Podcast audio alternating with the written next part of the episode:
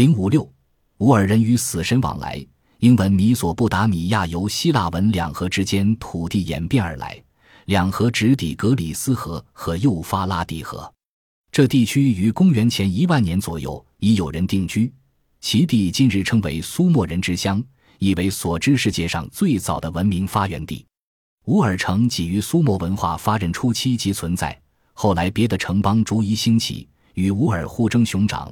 乌尔有一个时期差不多给敌人夷为平地。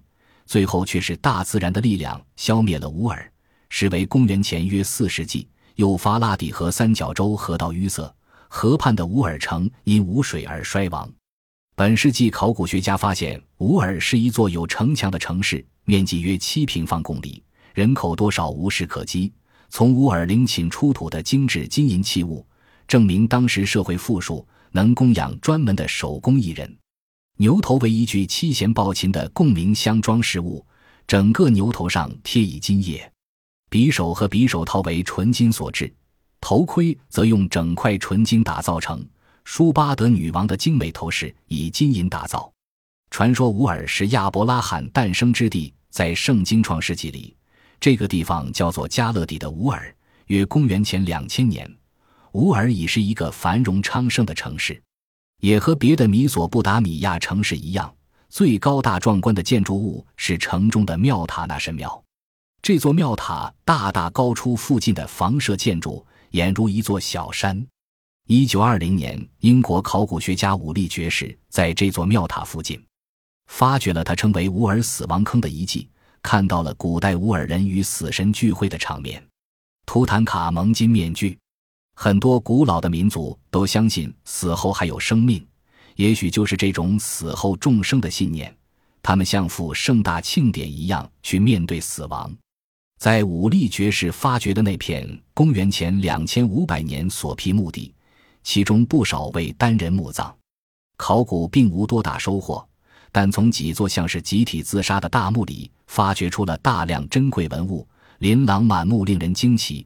绝大部分是精细的手工艺品，有金杯、护身符、次等宝石串成的项链和细工镶嵌的竖琴、七弦抱琴琴架、兽俑镶了次等宝石和金属的战车残架，甚至包括金工镶嵌的、包括全套骰子和筹码的赌具，应有尽有。经学者鉴定为乌尔城的亡灵，在武力认定为乌尔诸王诸后的陵寝中。有一座大墓被武力确认为舒巴德女王陵墓，比一般的达官贵人的坟墓更豪华。尸体好好的放在墓穴正中，旁边还有一具保存的比较完好的尸体。从其姿势来看，这人和附近躺着的若干具尸体一样，是墓主的从属。这些从属尸体有在墓穴内的，也有在前墓室的，共有几十人。经过仔细的研究工作，武力爵士和他的同伴都相信。这些陪葬者并非因为暴力致死，他们的尸骨全都向左侧卧，排列整齐，双膝弯曲，两臂交叠胸前，姿态安详，犹如入睡。武力认为陪葬者都是宫王室使唤的人，诸如卫士、随从、宫中女士、乐师等，所以有男有女，都是自愿殉葬。其他墓穴中的情况大致与此差不多，但是。也有一些专家认为，墓地即在距大庙塔附近，墓主很可能是祭司或女祭司，那些陪葬的人则应该是协助祭司工作之类的人员。武力之妻还曾对一具尸体的头部进行了修复，经过石膏和蜡仔细重整，更在头上戴上放于女王冠上的贵重精美的银头饰，以便人们认识生前可能的样子。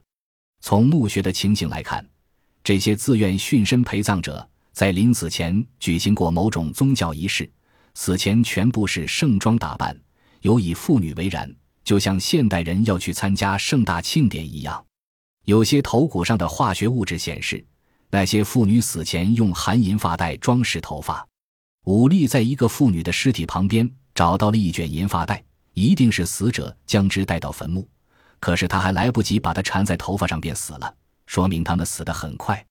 另外。尸骸之间散布许多小杯子，可能是盛毒药的器皿。他们自愿饮下毒药，追随着主人去了另一个世界。不管他们是什么人，不管他们想达到什么目的，在庄严隆重的仪式中，他们从容不迫面对死亡的勇气，还是让人钦佩。